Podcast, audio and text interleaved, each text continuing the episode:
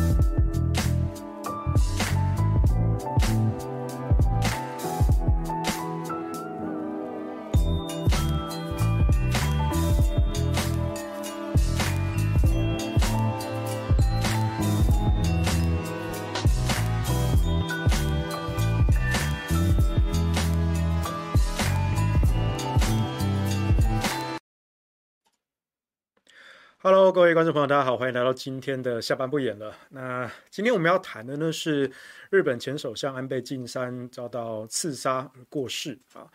那我要谈的倒不是说这个案件本身，因为这个案件本身呢，它已经在呃日本的那边警方也都在追查哈，调查凶手的背景等等的啊。我要谈的是台湾这边的反应啊。从安倍遇刺那一天，你就会看到。呃，民进党的这些政治人物啊，都在缅怀这位首相啊。当然，国民党的政治人物也是。但我注意到一点很有趣的一个差异哦，包括这些政治人物在内，还有包括民间的反应在内，你会发现不同的政治光谱对安倍晋三过世这件事情的反应是截然不同的啊。呃，就我的观察，就我的观察。塔利班，哈，就是非常非常拥护，非常非常哀伤。可是我觉得他们的哀伤并不是真正为了安倍晋三，而是因为安倍晋三，哈，曾经呛中国，啊，所以呢，他过世了啊，我们觉得好难过。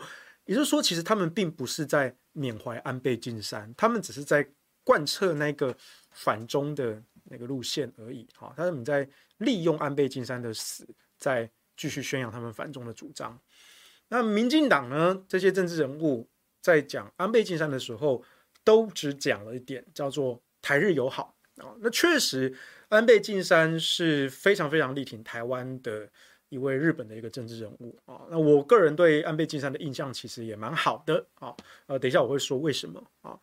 但是我就觉得有点可惜的事情，就是除了台日友好以外，呃，请问，难道安倍晋三这一辈子对台湾做过的事就只有台湾友好、台日友好吗？没有别的吗？这个政治家，如果你们真的缅怀他，你们真的认同他，你怎么会连他做的一件事都讲不出来？另外一方面，在民间的部分，像对岸的网友，那当然，因为大家知道，呃，中日有一些仇恨的一些历史的因素，尤其是对岸的小粉红啊，哇，这个因为安倍晋三过世啊，哈，就微博上一片普天同庆啊，我看了其实有点。不太舒服啊，因为这个是其实是一种比较没什么人性良知的一种行为哈。无论你认不认同这个人，人家过世了，那你还要这样子去去羞辱人家啊？其实他当然我知道中国跟日本历史上这是有仇恨情节在的，但这不是安倍晋三造成的啊，这我觉得是两码子事。你们的思维还停留在二战时期嘛？啊，现在都已经是西元二零二二年了啊。都已经过了几十年时间，难道这群小粉红还活在二战那种中日的仇恨时期吗？啊，我觉得这是一个很悲哀的，是一种民族主义的过度的高涨，那都是畸形、变态、病态的啊。但是我注意到一个特点，就是这些小粉红在骂安倍晋三，在兴高采烈庆祝安倍晋三过世。之余，他们其实稍微可以讲得出，哎呀，安倍晋三呢，他在过去哈，他是一个右派哈，他是一个军国主义的代表，然后呢，他的对外立场强硬，然后他的经济的政策哈，宽松的政策哦，那有好有坏啊，这个讲了，他们都可以讲出一些安倍晋三做过的事情啊，姑且不论认不认同啊，那看起来就算是不认同的，至少这些小粉红他们。讲得出一些安倍晋三做的这些事情，然后呢，我不认同，然后呢，这个地方有多烂啊，然后是拿这个来揶揄开玩笑，那我就觉得，哎，这边就有一个反差出现啦。你反过来看我们的塔利班，塔利班一直在跳台日友好，哇，好难过啊，哇，安倍晋三好挺台湾呐，好爱台湾呐，哦，我们台湾人要感谢安倍晋三呐。然后呢，你讲得出安倍晋三做了什么吗？你讲不出来。你看起来好像很喜欢他，但是连这一个人的优点在哪里你都讲不出来，那你真的爱他吗？反过来说，这些小粉红虽然他们在这个时候普天同庆，我觉得是没有什么人性的变态病态行为，可是他们好歹可以讲出安倍晋三做过的一些事情，然后说我不认同他做得很烂哦，这个东西很糟糕，他是军国主义的代表，他是死右派，他可以讲得出来，所以我忽然就发现，哎。高下立见啊，连骂安倍晋三都可以讲得头头是道。你恨一个人，但是你可以讲出他的缺点；跟你爱一个人，你讲不出他的优点。你觉得哪一种是真爱？我的感觉是，其实仇恨这件事情，它是爱的反面啊，或者应该说，它其实是一种扭曲变相的爱，因为你一定要对一个人够了解，你才会去痛恨他。当然，也有可能你从头到尾仇恨的对象就是你凭空幻想出来的一个稻草人哦，这也是有可能的。但至少那是你幻想出来稻草人，你对这个幻想出来稻草人，你还是有所理解，你讲得出这个稻草人的缺点。然后去批评他，去羞辱他。可是，当你说你爱一个人，但是你连他的一点优点都讲不出来，你真的爱他吗？你真的爱他吗？我不是说你爱他妈妈，我说你爱他啊。所以我就觉得这非常的讽刺啊。所以呢，我今天特别想要谈这个话题。然后呢，我在七月八日，就是安倍遇刺的那一天哈，那一天我记得应该是早上。十一点左右吧，那就接近中午的时候，这个消息传出来，哦，说安倍在在街头帮这个自民党的候选人助选啊演讲的时候呢，被这个凶手啊开了两枪，啊，然后好像呃胸部中弹什么之类的，就倒地流血啊，然后一直到那一天的下午吧，啊，那一天的下午我就看到就是日本日媒的这个报道说。这个心肺功能停止啊，心肺功能停止。那我们看到这个形容词啊，我们大家就觉得大概凶多吉少了。因为日本的新闻媒体跟台湾新闻媒体不太一样哈，他们在很多的用词上的规范是很严谨、很保守的啊，所以有一些比较露骨的字眼，他们不会直接写出来啊。如果你再放在台湾，这种中文的新闻媒体，你写心肺功能停止，你会想说那就 CPR 对不对？赶快复苏他的心肺功能啊啊！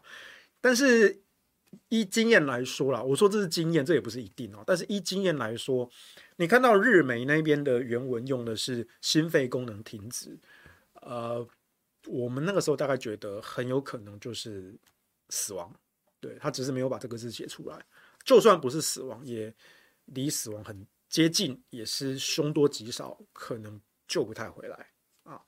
那那个是七月八日下午的事情。那大概七月八日的晚上吧，哦，那时候就呃日本那边终于确认啊，确认死亡啊，他终于把这件事写出来了啊。所以我们就说非常的可惜啊，非常惋惜啊，安倍晋三这样的一个政治家就这样过世了啊。但我就觉得说，还是觉得有点讽刺，就是我刚刚讲的。台湾这边的政治人物，绿营的政治人物跟绿营的这些支持者，他们在对待安倍晋三，在缅怀安倍晋三的这些话语上，非常的空洞，非常的浅薄，真的除了台日友好以外没有别的啊。然后那一天晚上吧，啊，我看到我一个朋友叫一级嘴炮技术士啊，他是做农业的啊，号称农业四大寇之一哈。那一级嘴炮技术室呢？他那一天晚上发了一篇文章啊，呃，我不看还好，我看了，我差点以为那篇又是我发的，我说奇怪，我什么时候发这篇文了？哈，我都怀疑他是不是被我盗账号？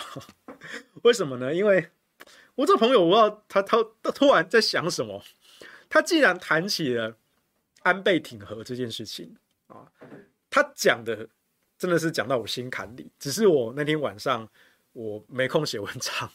但是我真的蛮意外，我这个朋友竟然他搞好好搞农业的，他是被我电波感应到了吗？所以就写了这一篇。他写什么呢？啊，他说不可否认，安倍晋三对台湾是相对友好的日本政治人物。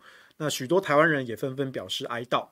只是这个哀悼到底是你认同他的理念，又或者只是跟风人死为大？那其他人我不清楚，但看到一群反核的塔绿班也跟着 RIP，就真的很让人错乱。安倍晋三是彻头彻尾非常务实的永和派，你一个反核的五四三是 RIP 几点的？啊，那我这个朋友就开始细数啊，安倍晋三在从二零一一年日本东北大地震啊，那后来发生福岛核灾啊，日本各界呢就兴起反核的浪潮。但安倍晋三坚持日本必须仰赖核电才能稳定发展。大家不要忘了哦，当时的氛围是二零一一年日本东北大地震发生，福岛核灾发生，一一年跟一二年那个时候是日本反核声浪最强的，强烈到甚至连台湾的反核运动大概都无法想象的情况。而当时事发当时的首相叫做兼职人啊，就是一个 part-time job man 啊，兼职人啊，没有来开玩笑的哈，他名字叫兼职人。兼职人他就是造成福岛核灾的凶手，因为第一时间福岛电厂发生事故，其实你就是泄压灌水，就什么时候来就补了，就什么事都不会发生。在美国的赵家崇博士也第一时间接到东电的电话。赵博士就直接跟他说：“灌水啊，这个三十年前三里岛核灾的时候不就示范过了吗？灌水下去就什么都事都没有啦。但是东电那个时候怕炉芯报废哦，又混入一些海水啊什么的，所以不敢灌，然后就拖拖拖拖拖延，护踢皮球，然后就踢球踢踢踢踢踢踢到首相府，他就问说：‘哎，这个菅直人首相啊，该怎么办？’那菅直人也是外行啊。”他就呢是说好，我到现场看一看。他就坐了直升机，哒哒哒哒哒哒哒，就到了现场去。哦，然后那个人家是首相嘛，对不对？总理大臣哈，所以呢，人家那个电厂的人员呢，也就是排排站啊，给他鞠躬。哦，这个首相好，好，然后走进去啊，又拖拖拖拖了好几个小时，就拖过了黄金救援时间。所以后来的福岛核灾为什么一发不可收拾，造成了氢气累积、跟爆炸、跟辐射外泄啊？不过呢，我们还是要强调，即便福岛核灾有辐射外泄，至今十一年了啊，十一年了，福岛核灾因为辐射外泄造成的死亡人数，或者是罹患癌症的人数是零 zero 啊，是零啊，这个事实，当然当年。在日本乡民的这个反核声浪中是没有被注意到的哦，所以当时的反核声浪是非常强。二零一一年那时候，后来后来菅直人也因为这件事情下台，然后菅直人下台之后呢，他既然开始推动了脱原发运动，就是反核运动了啊，因为他们的核能电厂叫做原子力发电，简称原发，那脱原发就是脱离原子力发电，就是反核啊，所以菅直人下台之后。他这一个福岛核灾的凶手下台之后，反过来说：“哎呀，核电好危险呐，我们要来飞核啊！”啊，所以后来当时这个日本也经历过所谓的零核电时期啊，把所有核电厂都关了。哎，结果呢，这个零核电时期呢，给各位猜一猜，持续了多久？不到两年。为什么？因为日本九大电力公司烧天然气烧到破产。不是只有一家哦，是日本九大电力公司烧天然气烧到将近破产。日本在福岛核灾之前，原本是一个贸易出超的国家，是赚其他国家的钱。但是因为零核电，把所有的核电厂都停下来，要大量的进口天然气来填补燃料，那日本就瞬间从出超变成入超，累积了十几兆元的赤字。哦，原本是一个出超的国家，变成入超，而且迅速的累积十几兆的赤字，你就知道那个对于日本的经济是多么多么毁灭性的打击。那在那不到两年的零核电时期，哦，他们最难熬的叫做零核之夏。零核之夏就是当时的夏天啊，整个关东、东京啊，乃至于关东地区啊，停电、节电，否则电不够用。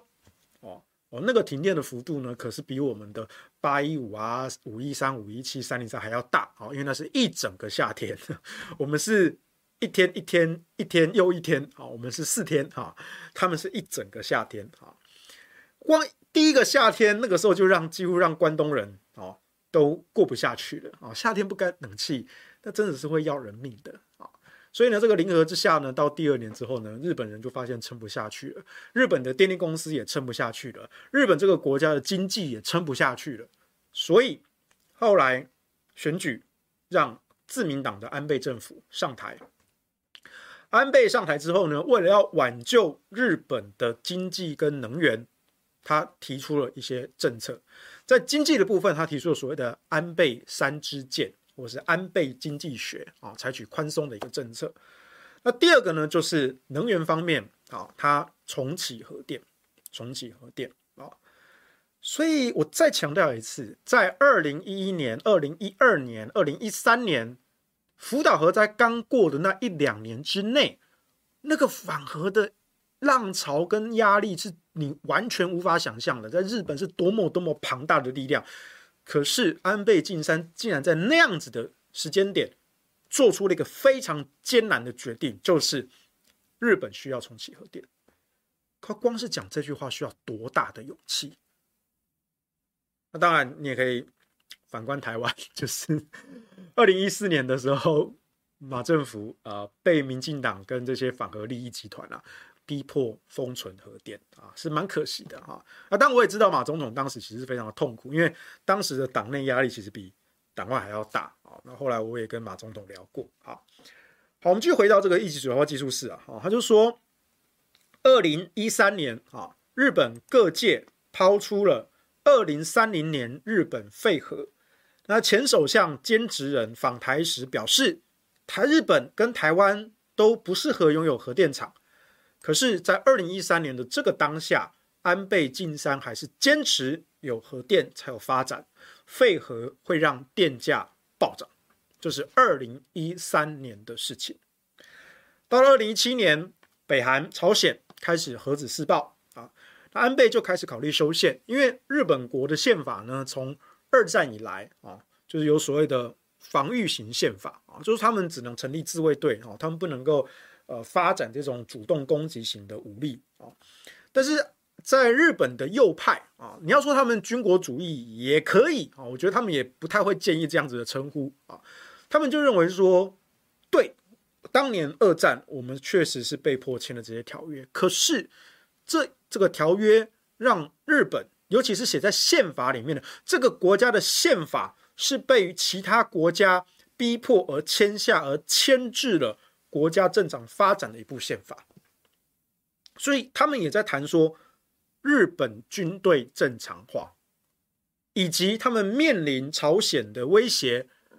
安倍认为说，日本也应该要合法持有核武，这个方向来前进啊，这是安倍的一个想法啊。当然，你也可以跟他说，你这家伙就是一个军国主义啊。不过呢，不过呢，咱们中华民国。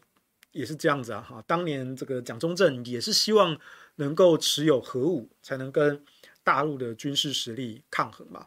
但是后来因为 CIA 的间谍张献义啊去告密啊，所以美国就派人来把龙潭的那个核子反应炉啊给封了，水泥也灌了啊，设备也拆了，都运回美国去了啊。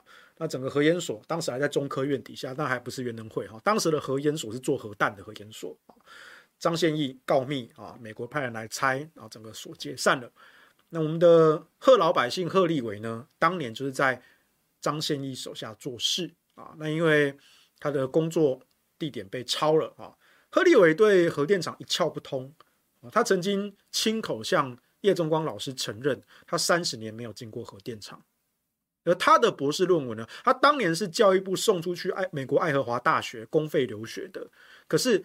贺立维当年去留学的，他学习的是核弹的超临界计算，他对核电厂一窍不通，他懂的是核弹，他不懂什么叫核电。好，后来贺立维这家伙呢，就在福岛核灾发生之后呢，我应该说他在这个核研所啊解散之后被踢出来之后，好像就到处辗转流浪啊，后来甚至跑到对岸的深圳去发展太阳光电啊，好像也没混出什么名堂。那二零一一年福岛核灾之后呢，就被宜兰人文基金会的陈锡南给请了回来。为什么？因为贺立伟他是核工博士啊，他是有核工学位的，而且还是 PhD 哎哦。你看，连核工博士、核工专家都反核电，哇，这听起来就很有说服力吧？但是呢，他这个核工呢是核弹的核工，不是核电厂的核工啊。但是从二零那时候大概是一二一三年吧，台湾的反核运动兴起之后。连续好几年的时间，贺立伟整天就顶着核工专家的这个头衔，在电视上胡说八道，一直到后来才被我们踢爆啊！然后后来媒体也渐渐认清说，哦，这个家伙就是一个假专家，他就算顶一个核工博士头衔，为什么他讲出来的每次都被黄修打脸啊？后来我们甚至揭穿他，他还冒充冒充清大核工系的教授，被我们抓包，我们差点就要告他啊！清大差点就要告他啊！后来就就就算了，反正也不追究啊。但是呢，他这件事情他一直耿耿于怀。他说：“我没有没有没有，我这个没有没有欺骗我我我有指导过学术学生论文，没有。我后来去查了，没有。叶中光老师后来才真的去查了，他说你只是当年。”担任过我们清大学生的口试委员，口试委员跟指导教授是完全不同的事情啊，所以贺立伟这个家伙从头到尾就是个骗子啊。那么话再转回来，在安倍的手上啊，他认为日本需要修宪，需要往军队正常化，还有合法持有核武啊，来往前努力啊。那一直到了今年。二零二二年，俄乌战争开打，哈，安倍晋三向美国提议共享核子武器，让美军的驻日基地合法储放核子弹头，以备不时之需。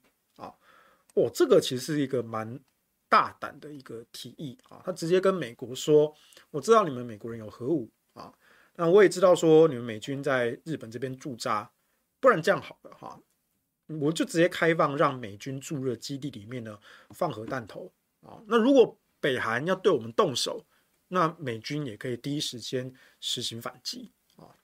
所以这个当然有蛮多人批评他，说哎呀，这个就是军国主义复辟呀，对不对哦？你看日本又想要持有核弹，对不对哦？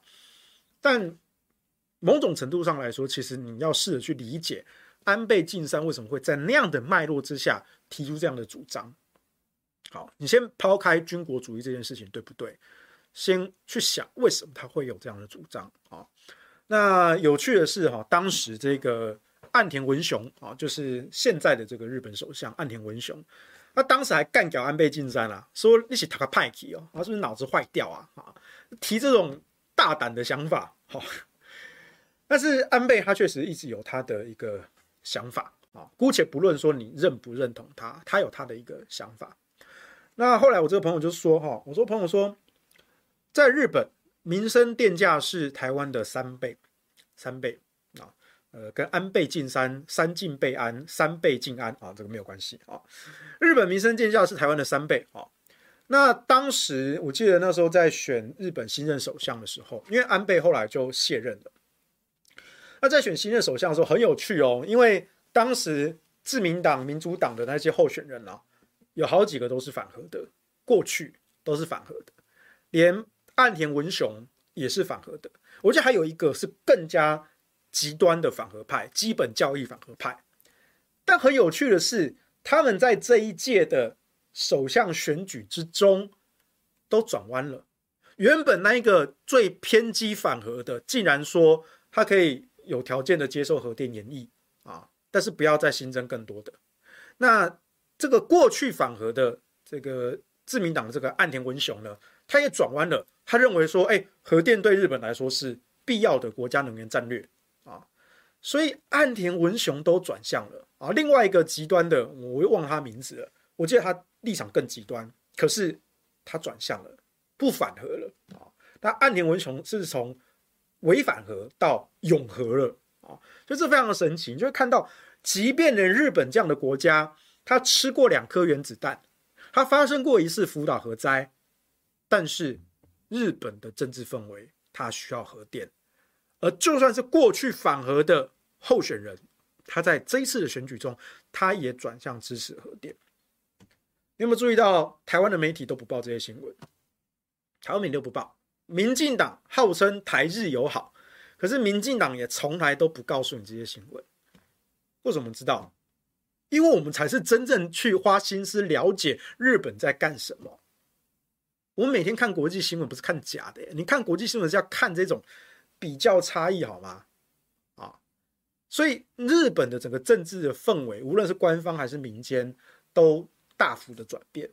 啊，那更证明了，其实安倍晋三，哦，这更不简单哦，因为安倍晋三不是现在才说支持核能，哎。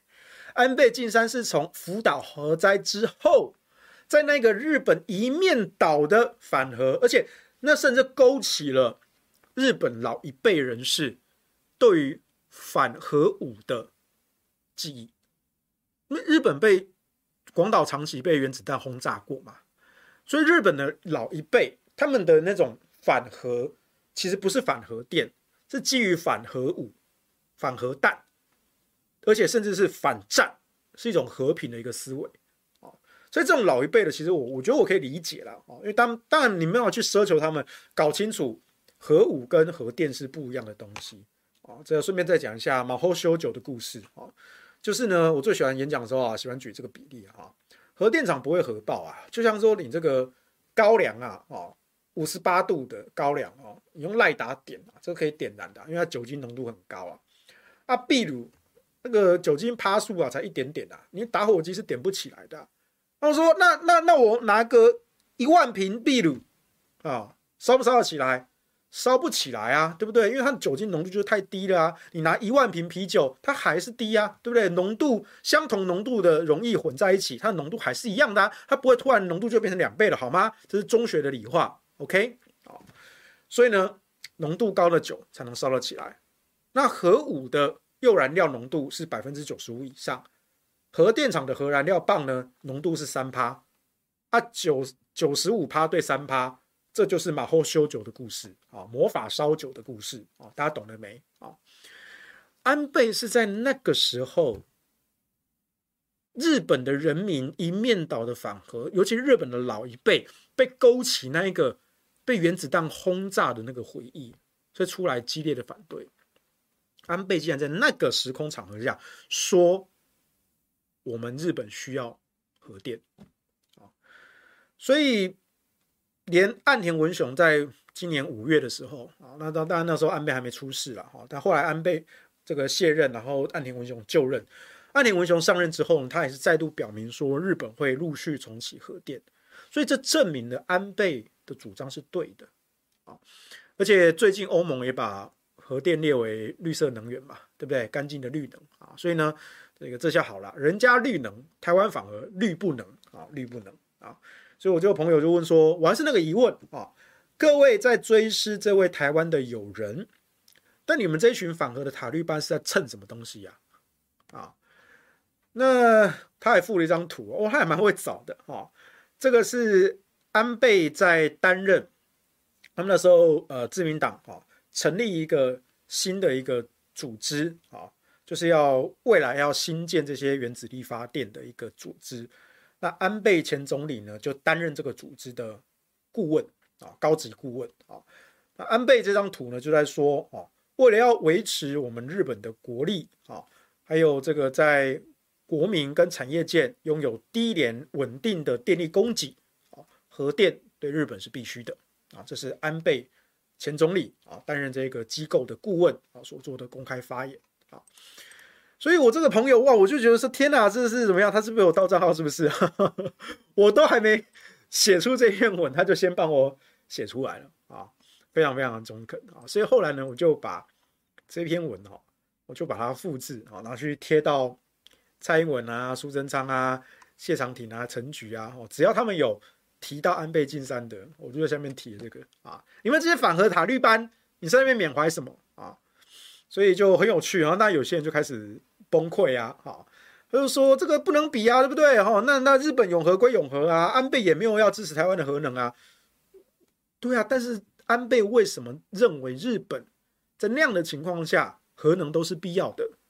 那反观台湾，所以你说安倍很挺台湾以外呢，然后呢，台日友好再来呢，安倍这个人的理念、主张、思想。信仰跟行动到底是什么？你一句话都讲不出来，一句话都讲不出来啊！所以我再讲一次，安倍那个时候应该是去年吧，他去年那个时候就担任那个我刚刚讲的自民党国会议员核能建设联盟成立大会啊，然后呢，安倍晋三那时候就有一段发言啊，就说我们在要维持这个国家的竞争力，我们要提供低廉稳定的。电力啊，给人民跟产业啊，所以呢，在面对讨论能源政策的时候，我们必须坚定面对核电，这是非常严苛的事实啊。他强调是严苛，所以我们回顾一下安倍哈，在近几年的这个政治生涯哈，他其实是第二次当首相啊。他早年其实当过一次首相，可是他那时候呢，就可能就是身体不太好啊，后来是因为肠胃的因素啊，以这个身体健康的因素呢，请辞首相。那后来呢，在二零一二年的时候，他回任首相啊。当时其实大家也没有说特别看好安倍晋三啊，因为过去他当年当了首相才呃不到，我印象中好像不到一年啊，就因为身体的这个关系就就下台了啊。所以有些人就笑他，因为他是这个肠胃出问题，他好像有肠燥症之类的东西，所以他的政坛上的对手就笑他说：“哎呀，安倍是不是抗压性不够啊？安倍桑啊，这个身体不好啊，心灵这个抗性啊，心理素质也不太好啊之类的啊，就这样揶揄嘲讽他，说这个人扛不住压力啊。那安倍大概也深知自己的这些缺点哈，所以他在后来的几年，其实他很努力的去改变自己啊的形象啊。”所以他的这个作风呢，越来越成熟，越来越稳重啊。到了二零一二年的时候，他回任首相啊，他受到这个自民党的这个总裁，他回任首相。而当时刚好就是三一一这个大地震啊，以及后续的福岛核灾，处于伤痛的日本，而且对于核能非常恐惧的日本。而这个临危受命的首相，在国家紧急危难的时候，他必须扛起很多的责任，他必须扛起日本东北福岛复兴的责任，还有核电厂大量停机的能源危机，天然气烧烧到日本要破产。那再加上国际的这些趋势潮流，包括像是气候变迁啊、永续发展啊等等的，所以他必须要考虑到一些能源安全、能源成本，还有减碳的趋势。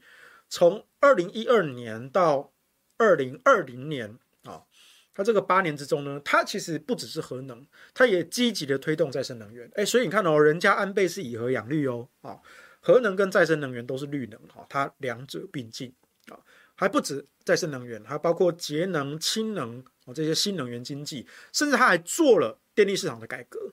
哦，台湾做一半呢，台湾什么时候做过电力市场改革了？当年二零一六年底、二零一七年电业法。号称说要做电力市场改革，改了吗？没有改啊，全部都在图利财团啊，图利这些跟民进党友好的财团开后门放水补贴给他们而已了。这叫寻租 （rent seeking），经济学上的寻租，用政治权力的垄断来图利特定的团体或是组织啊。但安倍在他第二任首相在这八年之中，他做到了很多的事情，他做到了核电的复兴。他做到了再生能源的发展，他做到的储能、节能这些新能源的经济，还包括了电力市场改革。所以，为什么以我个人的观点，我对安倍晋三其实非常非常敬重的、敬佩且尊重啊！我再讲一次，姑且不论什么中日的民族仇恨情感，我不是那么国族主义的人。对这些历史，我也认为不应该忘。可是现在，日本也好，中国大陆也好，中华民国也好，美国、欧洲、韩国这些国家的政治人物，他们做了什么事情，请你就事论事啊。再第二个啊，风光这些再生能源啊，其实也大幅这个成长，还有他们的氢能源、节能啊之类的啊，也都举世闻名，甚至那个时候。二零一八年，台湾不是在炒那个深澳燃煤电厂吗？啊，当时赖清德内阁他举的例子就是日本 J Power 公司的机子核电厂啊，机子燃煤电厂讲错了，对不起，日本 J Power 公司的机子燃煤电厂，他说那是超超临界的燃煤机组啊，能够大幅的压低排放的污染量。这个技术呢，其实是日本相对领先的啊。所以当时甚至不只是赖清德，还包括像是谢长廷，甚至包括柯文哲，都曾经到日本去参观过，来说：“哎，你们这个所谓的超超临界燃煤技术到底是怎么回事啊？”所以日本在这个部分呢，其实他们是做的比台湾还要先进很多的。当然，他们也投入了非常大的心力、非常大的资源。可是人家真的有心、有方法、有脑袋在做这件事情。台湾呢？没有心，没有脑袋，也没有方法，就只有图利，图利，图利，图利，没有了啊！所以我更感叹说，台日两边的政治人物的执政党的政府的这些差异真的是太过巨大啊。那所以日本到今天，它其实也陆陆续续在重启核电厂，而且安倍的这个路线呢，也被岸田文雄所继承，而且继续的实现下去啊。所以我是真的是，我是打从心里敬佩啊，敬重敬佩这位日本的政治家啊。为什么？因为他在最艰难、压力最大的时候，他扛起了责任，而且他下定了决心，而且他实现了行动，去做出日本的改革。这真的是非常非常不简单的。我们常说，一个人在压力越大的时候，你越可以看出这个人的能力跟心性如何。有些人能力或许很优秀，平常的时候，可他压力一大的时候，他就崩了，心态崩了，精神崩了，所以他能力再好也没有用，或者是说压力大了啊，他整个就乱了啊，或者说他就不干了，不负责了，这也是时有耳闻的啊。我们期许自己不要变成这样子的大人，我们也希望在政坛上能够看到更多愿意负责任的。政治家，而不是那些投机取巧的政客，OK？啊，所以我们是真的是很感谢啦，因为安倍晋三他对台湾确实，安倍晋三退确实对台湾是友好的。啊，可是你不要忘记安倍他在经济上、在能源上的这些贡献。啊，所以我是觉得还蛮。悲哀的啊，比如说像是我我稍微来翻一下哈，比如说这个蔡英文哈，蔡英文那时候在他就说，哎呀，这个前首相安倍晋三不幸过世啊，我非常痛心遗憾呐，啊，他是我认识十多年老朋友啊，是台湾最坚定的友友友人呐，啊，台湾跟日本携手度过许多挑战啊，建立深厚的友情啊，都安倍的支持啊，啊，花莲发生地震的时候，安倍前首相写下台湾加油啊，啊，叭叭叭叭叭，你在怎么样套关系嘛。然后呢，没有啦，对不对啊？就讲说，对对的，安倍是表态挺台湾没有错，我们也很感谢他。但是蔡总统，你身为我国总统，你讲人家安倍晋三，你只讲出这样子，好像安倍晋三这一辈子除了对台湾表示友好、对台湾表示善意之外，好像这个人没干什么哎。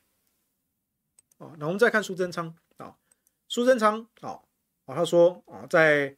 台湾疫情最困难的时候，安倍前首相特别奔走出很大的力量，哈，促成日本政府赠送台湾最需要的疫苗，哈，让台日双方持续推动善的循环，我们感念在心，啊，OK，他说的也没有错，啊，因为当时日本 AZ 疫苗，呃，在国内造成疑虑，啊，所以日本境内是暂停施打的，啊，这边我要稍微更正一下，有一些蓝营哦，那边说哦，AZ 就是有问题呀，对不对？然后日本把他们不要的烂货啊，好丢来我们台湾，让台湾人打，哈，这个是不是毒针啊什么的？我觉得这个都是。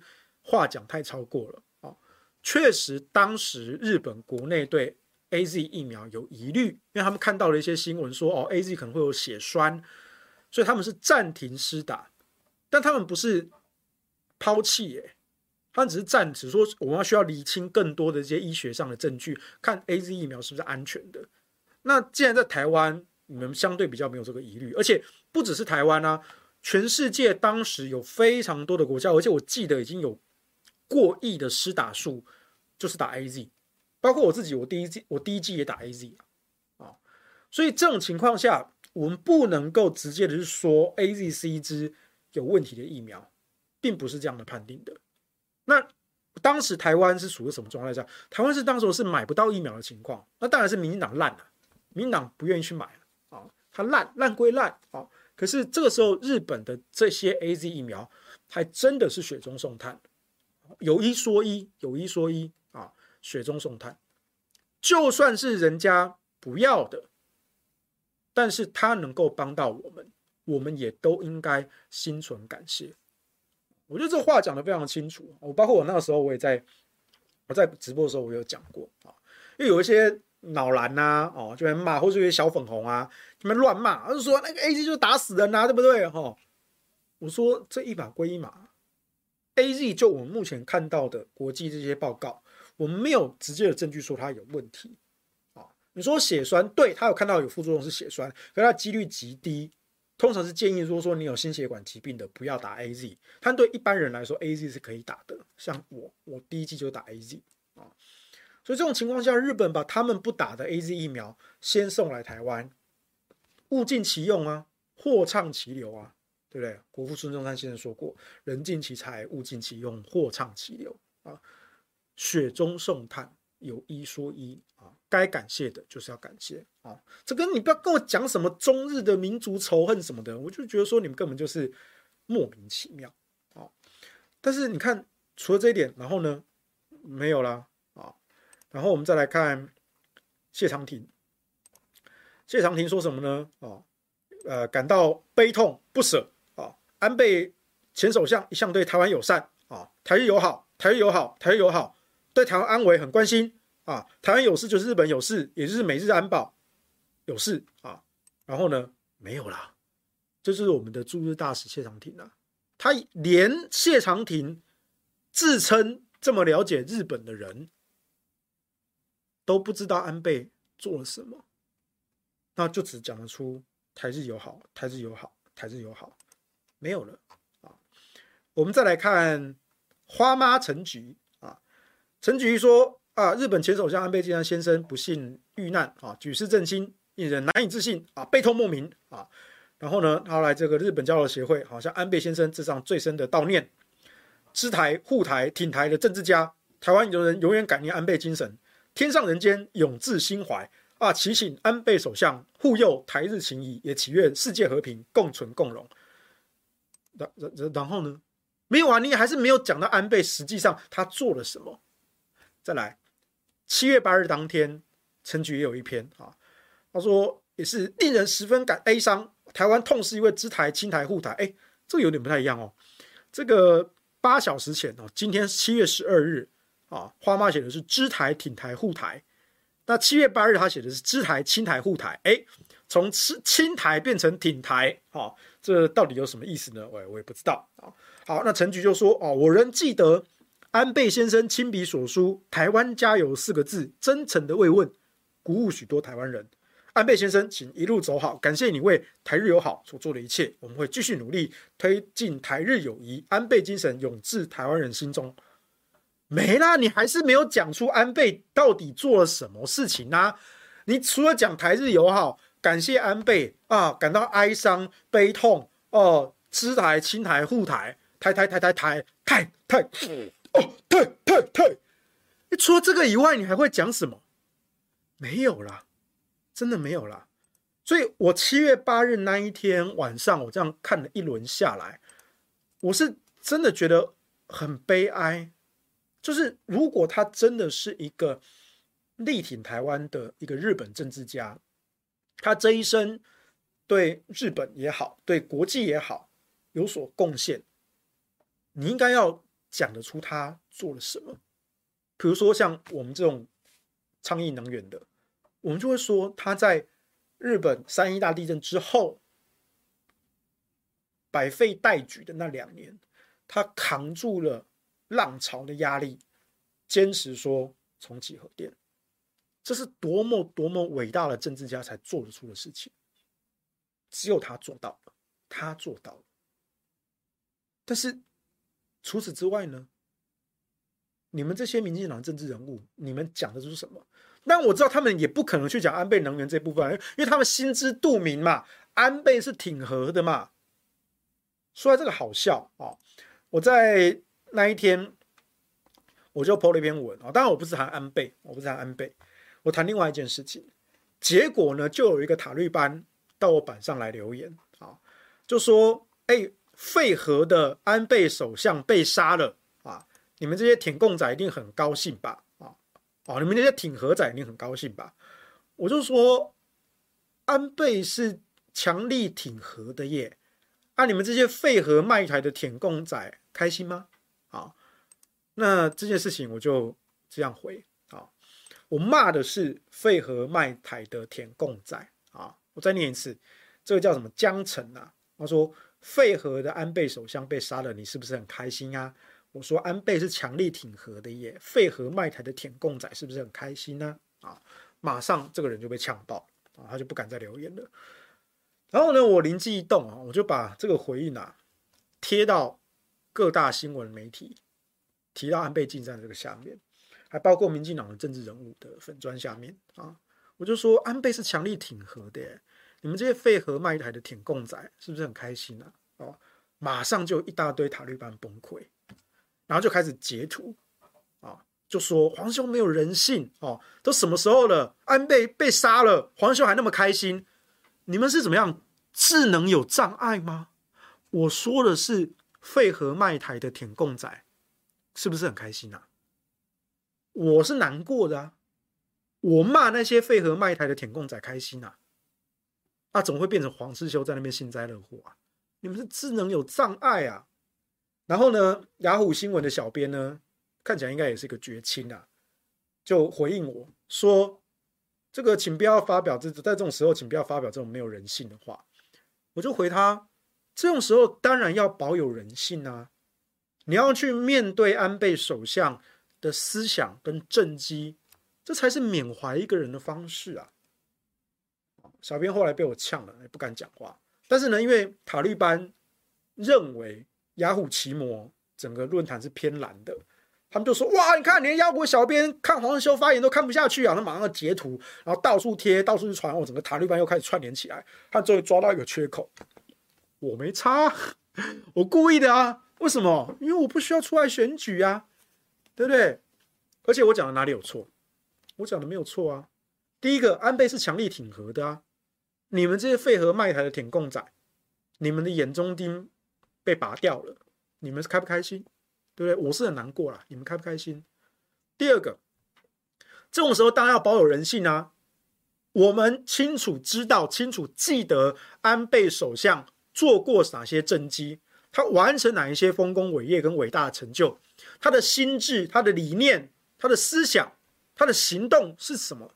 我们一清二楚。我们希望大家记得，这才是我们缅怀、打从心底缅怀一个人方式，不是吗？就好像假设哪一天你爸你妈不幸过世，然后你在灵前，然后有人问你说：“你记得你爸妈？”生前做了哪些事情吗？那边，呃，好难过，好难过，呃，我不知道我爸妈做了什么，欸。干，你这不孝子啊！你爸妈做了什么？你根本不知道，你在灵前哭屁呀，啊！你眼泪是用眼药水滴的吧？这种人就是假货。那这些塔利班呢？哦，以为这件事情有抓到我的把柄，然后就把这个截图。到处贴，到处传，甚至还贴到我板上，说王小哈哈，你看看你被打脸了，哈哈，哦，你这没有人性，没有良心。我就说，我还是一样回啊，哦，我骂的是废核卖台舔共仔，你们这么激动干什么？啊，不然我就继续回说，这个时候要有人性啊，你要记得安倍首相的政绩跟思想啊，才能缅怀他，对不对？所以我还蛮感谢他们，他们到处去疯传这张图。他们越传越提醒那些中间选民哦，原来安倍是强力挺和的哦，所以你看哦，我成功让民进党狗嘴里吐出象牙了啊！你看这是多么了不起的丰功伟业啊！民进党原本一句话都讲不出来，安倍到底做了什么事情，他讲不出来，他们只能讲台日友好。现在他们借由散布黄世修的截图。他们终于达成了一个目标，他们宣传安倍首相是强力挺核派的这个记忆。你看，我是不是让民进党的塔利班从狗嘴里吐出象牙来？了不起吧？这根本可以得诺贝尔和平奖的成就吧？了不起，这就是黄世修啊！我这只是我的一个人性的社会实验的哦，就是。这种事情他也只有我干得出来，对，反正老子不选举啊，不选的人最大啊，超爽的啊，完全不受拘束的自由人啊，就是这样的鸡掰啊。所以我，但我还话再讲回来，我还是觉得说，哈，这些民进党这些政治人物啊，蔡英文啊、苏贞昌啊、谢长廷啊这些人啊，就是你们真的是很空洞啊，你们根本不记得安倍到底做了什么。然后，然后我有一些朋友哈，就陆陆续续他们也在写一些文章哈。那这些我这些朋友有些是呃政治圈的，有些是媒体圈的啊，然后他们也就陆续回说，哦，他们过去在呃接触这些国际的事务啊，然后或者他们甚至曾经有到日本去做过采访啊，或者说他们可能没有去过日本采访，可他们因为这几年在接触这些国际事务，看到这些哦这个美中台啊、日本韩国哈国际之间这些关系的变动，还有从二十世纪到二十一世纪哈整个国际关系随着时代的变迁啊。就一个时代其实已经过去了啊，这个问题其实我们从上次我们好像有讲到过啊，包括像是从这个奥巴马到 Trump 到拜登啊，然后日本的啊安倍晋三到岸田文雄，然后现在安倍被暗杀了啊，然后欧盟啊最近这几天这英国的首相 Johnson 也被迫下台了啊，所以发现说这个。时代啊，好像到底是往前走的还是往后退的呢？不过无论如何，你会同意二十世纪的那一个人类社会国际合作的时代已经过去了啊。包括我们讲过几次的季星吉啊，老狐狸季星吉啊，他花费一辈子的精力在维持世界的和平。那他做了很多很多的 trading，很多人的交易啊，这些交易或许，比如说以中华民国的立场来说，我们是不可能对季辛吉有好感的。你看，某种程度上来说，他等于把中华民国部分出卖了。可是，在那个时代的这些老谋深算的国际政治家之中，他们维持这种 地缘政治跟区域和平的手段，就是靠这种不断的 trading 啊。他们也用这一招维持了几十年的世界和平，啊，从冷战到后冷战时期，维持了几十年世界和平。而现在这个平衡很有可能即将被打破。啊，我们从俄罗斯跟乌克兰到欧盟，到美国，到日本，啊，到东南亚，到两岸，我们看到的是上个世纪。这些国际大国小国之间有竞争、有角逐、有合作，所建立起来的一种秩序正在被打破。但是新秩序在哪里？这是所有做国际关系的人的一个问号啊！二十一世纪的这些国际政治会更加的复杂，地缘的政治也会更加的复杂，而台湾这个岛要何去何从？我们看到美国的政治的变迁，欧洲的政治变迁，日本的政治变迁，韩国的政治变迁，甚至可能大陆的政治变迁，台湾要何去何从？不过，台湾人到底有没有人在想这个问题，我也不知道啊。极少数人，台湾有极少数人在想这个问题啊。所以就，总之来说，我还是觉得安倍晋三过世这件事情哈。其实还有很多很多可以谈的地方，还有很多很多谈的地方。那当然，你也可以永远的、永远的把自己困在那个中日民族仇恨的框架之中。我举一个例子哈，我有一个前记者朋友啊，他是他以前是联合报的记者，然后后来到澳洲去了，他移民到澳洲去。那他这几天还写了一篇文章啊，他就提到。安倍任内对中日关系的一些改善啊，这边我稍微讲一下啊。他说，现在有人在讨论说，到底安倍晋三是亲中还是反中啊？我先讲我个人的答案，这个问题本身就是错的，因为在安倍那一辈跟那一类的政治家当中，从来都没有二分法，没有二分法这件事情。你安倍，你可以说他亲中，但是有时候他也对中国态度是强硬的。可是他反中吗？倒也不至于。啊，所以安倍到底是亲中还是反中？这个问题本身就问得不对。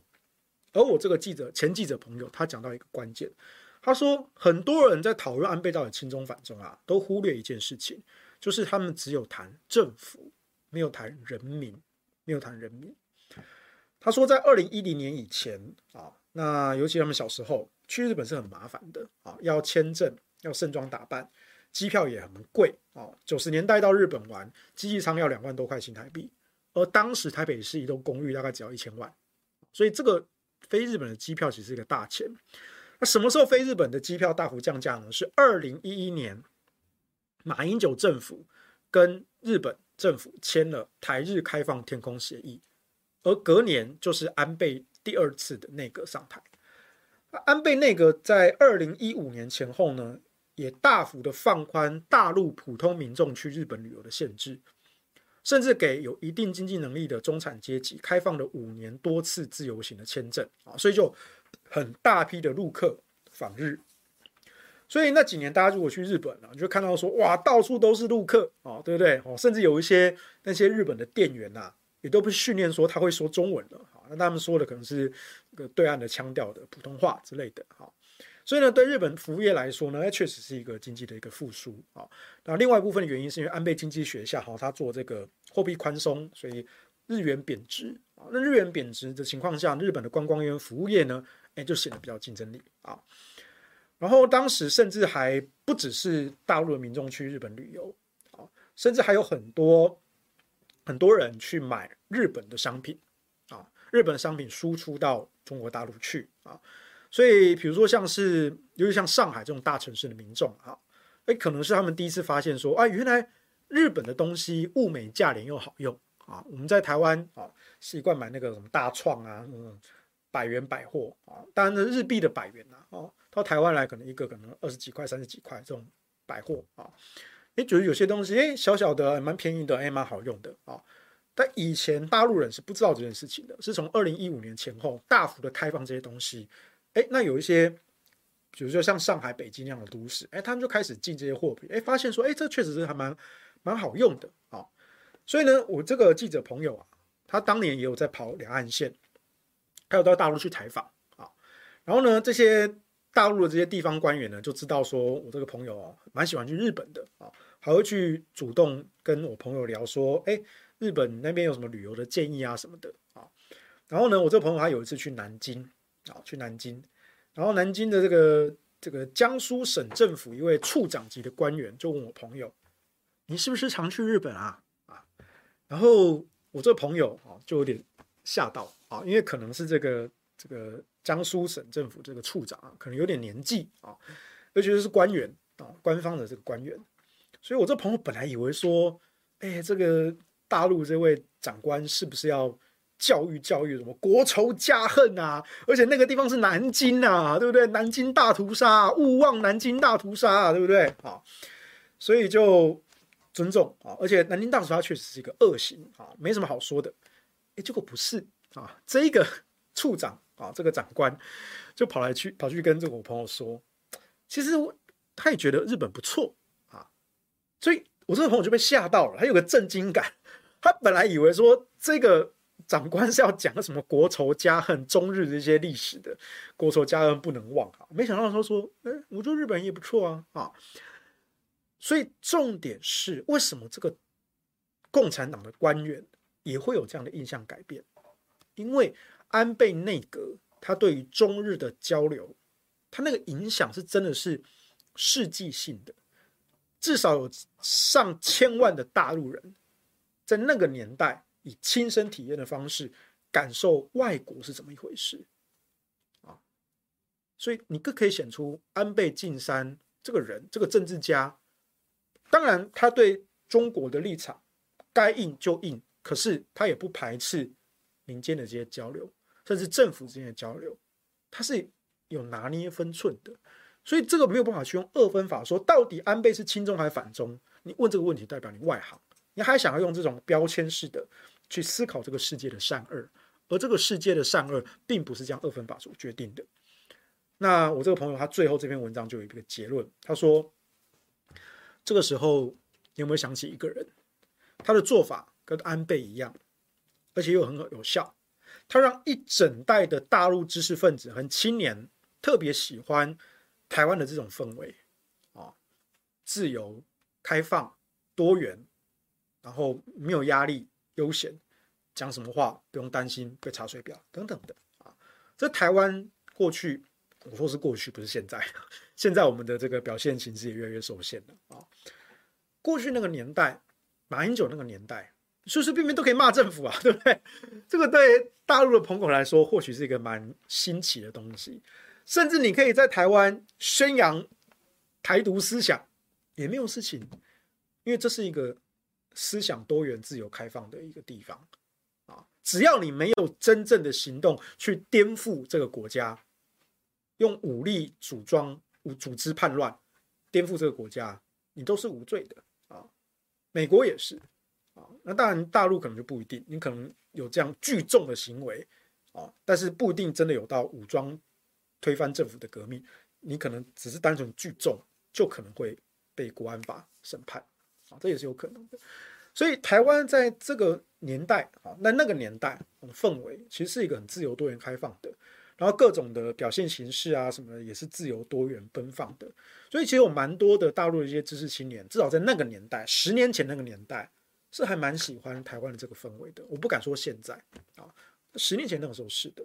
所以这其实才是为和平缔造更深层的文化基础。那这个人是谁？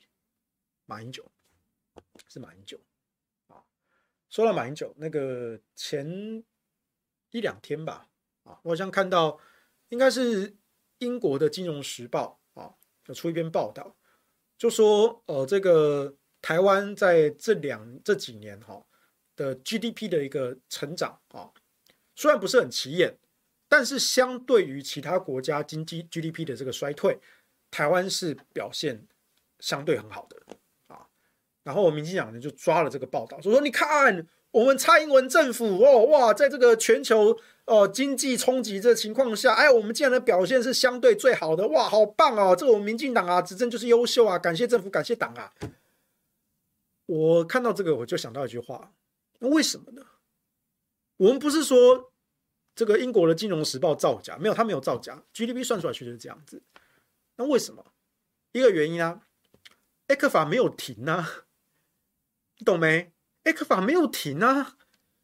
这几年我们对陆的贸易依赖程度还创新高，比马英九政府还高啊。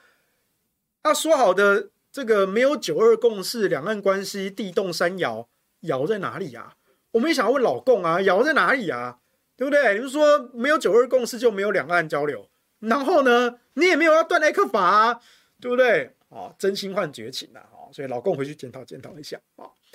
反观我们台湾政府也是啊，ECFA 没有断啊，对不对？而且我讲真的啦，过去两年台湾就是被边缘化啊，大家不来啊，那一个边陲之地当然受到。疫情的影响相对轻微啊，所以经济的冲击也相对轻微啊。但这是好事吗？当你理解种种的脉络之后，你就发现这好像不是什么值得拿来说嘴的事情啊。然后你可以回想说，在马英九政府时期，两岸之间的交流啊，不管是官方的还是民间的，那个氛围，那个氛围才是一个和平交流时代的一个氛围。而马英九跟安倍晋三。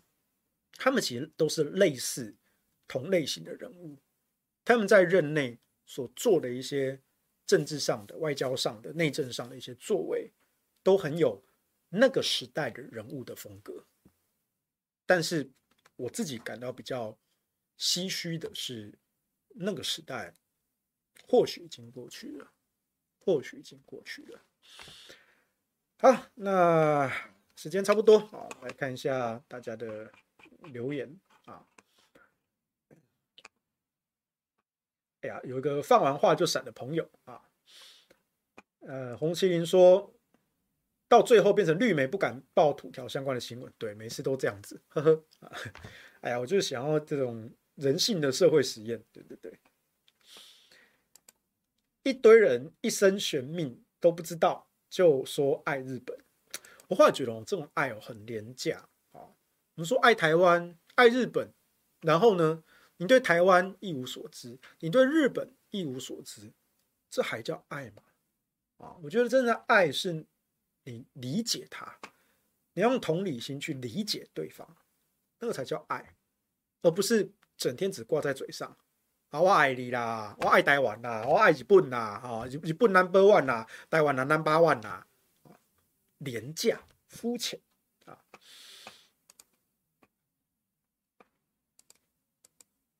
这个威廉洪说，如果安倍是挺和的，但不支持台湾，可能是种逻辑分裂。对呀、啊，我也觉得这塔利班不知道在想什么，而且。安倍政府其实有多次表达说，其实如果台湾有这个核电上的一个技术需求，他们是非常愿意交流的。所以你看，美国也好，日本也好，他们都是力挺台湾的核电呐。他们只是不说像民进党一样，整天把什么抗中保台整天挂在嘴边上，一直讲，一直讲，一直讲，一直讲，那也很不正常啊。啊，但是日本跟美国的立场其实是非常的清楚的。那他们还要在。眼这个脑中脑补说，安倍安倍安倍是永和的，但是他只在他们日本永和哦，他他他不喜欢台湾的核能，没有没有，后面没有他没有讲好吗？安倍没有讲后面那句话好吗？请不要捏造人家的发言好吗？哦，那他们的世界可能就会因为安倍强力挺核这句话崩溃，所以这就是我进行这个人性的社会实验的乐趣。我让他们的狗嘴吐出象牙，帮我去宣传安倍晋三是强力挺核的。你要在非常不甘愿、不情愿的情况下，被迫知道这个事实，而且还被迫帮黄世修宣传这个事实。你看黄世修多么的邪恶，他真的是太卑劣了啊！这就是黄世修。民进党过去喊德国能，台湾不能，结果欧盟把核能当绿能的时候，他们装死了。对。对啊，蔡总统讲的没有什么实际作为啊，他们永远都是讲台日友好啊，然后呢，没有呢，感谢丹倍啊，感谢日本啊，然后呢，没有了，对啊，这真的很肤浅的啊。卡哇伊说，黄世修常用反话吐槽别人，但别人总是搞不清楚状况。哎，我真的觉得也蛮奇怪的，就是我这几年啊，我那么多次的试验哈，我真的发现很多人，其实有时候也不只是这些塔绿版啊，有时候连一些脑蓝哈。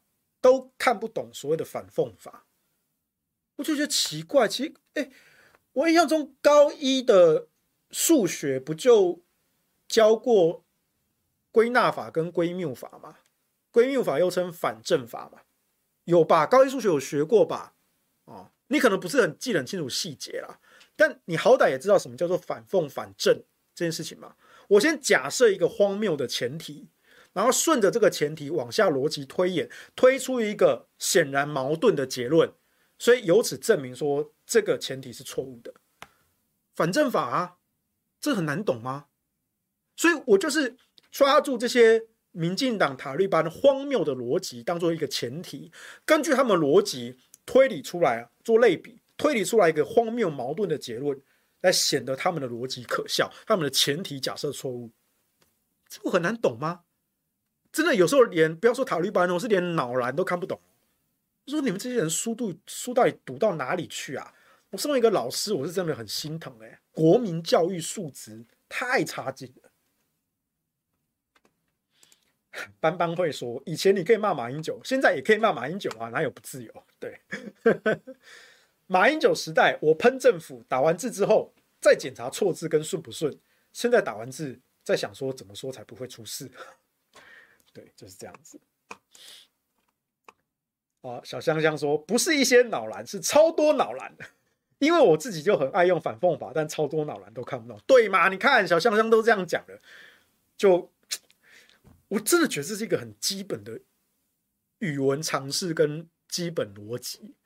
对，还是希望说大家能够精进自己的语文能力跟逻辑能力，好不好？好，我们一起为国民素质。